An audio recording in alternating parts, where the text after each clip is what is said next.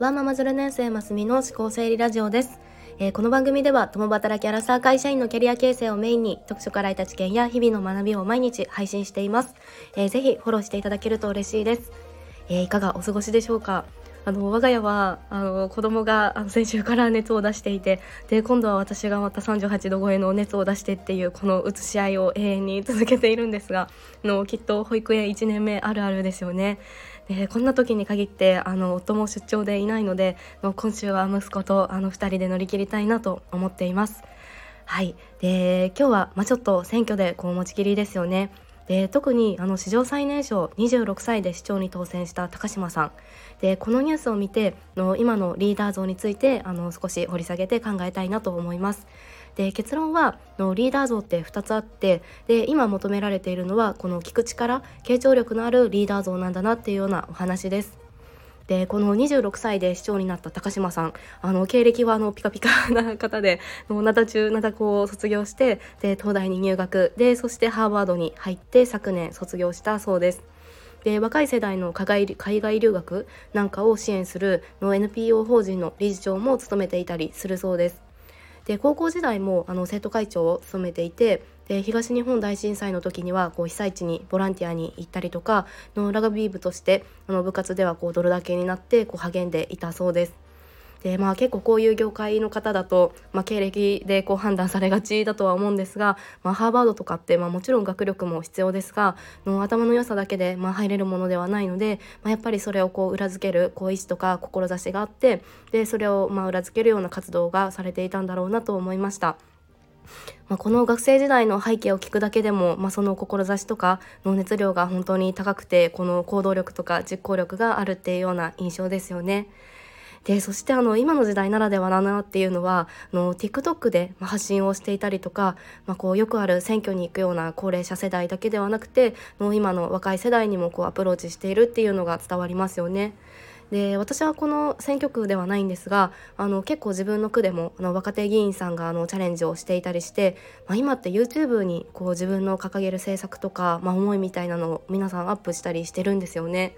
で夫とこう一通り見たりしていたんですがやっぱりこうテキストだけのこう世界よりも、まあ、話している姿とか声とかそのテキスト情報以外から伝わるその熱量とかの信頼って生まれるものなんだなっていうふうに思いました。でそして私は今ドンピシャな あの子育て世代なんですがあの自分の住まいのこの若手候補者さんでで、まあ、30ぐらいのこう同年代の議員さんがいたんですがもうツイッターでこう補活にこう苦労してるようなアカウントのママさんたちに、まあ、自分から一件一件リプを送っていたりしたんですよね。でそのあなたのお住まいの地域だとあのまだ婚活でもこういう手段がありますよとかあのそれもこうすでにこうたくさん情報を集められていると思いますがみたいな形で、まあ、すごく配慮もされながら送っていました。で、まあ、その方はあのノートとかにも補活のその実情とか実態というかあのまあ潜在的な課題をまとめていたりして、まあ、正直こう議会でこうどんな会話がされているのかってあの私たちとかまあ一般の市民にはこう想像しづらいですし、まあ、選挙ってこう投票に行っても本当に変わるの？みたいな 疑問って正直あると思うんですが、まあ、あのちゃんとその当事者意識がこうあってで課題に向き合っていたりとか対峙しているっていうような様子があの伝わったりしました。はいではそしてあの今回の最年少市長の話に戻すともうどんな人物かというともう学生時代からとにかく聞く力が強くてで悩むくらいなら人に会ってで人の話に耳を傾けるようなタイプだそうです。で今回立候補する時ももう自分に足りないものは何ですかっていうのを周りにこう問いかけていたりとかまあ、その自分が市長になったらこんなことを実現したいとかその自分が自分がっていう一人称がこう自分ではなくて、まあ、とにかくこう困っていることがないかとかそれを素直に聞いて回れるなんかこれもまた今必要とされるリーダー像なんだろうなというふうに思いました。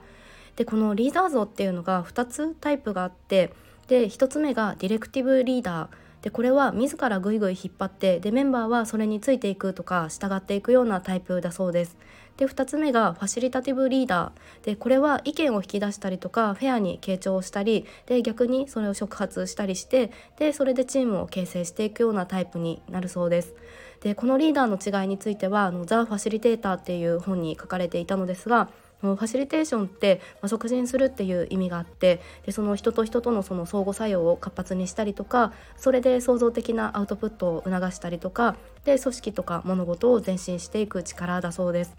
でこの最年少の市長さんっていうのはまさにこの後者のリーダーに当てはまるような、まあ、今の時代にこう必要とされているリーダー像なんだろうなと思います。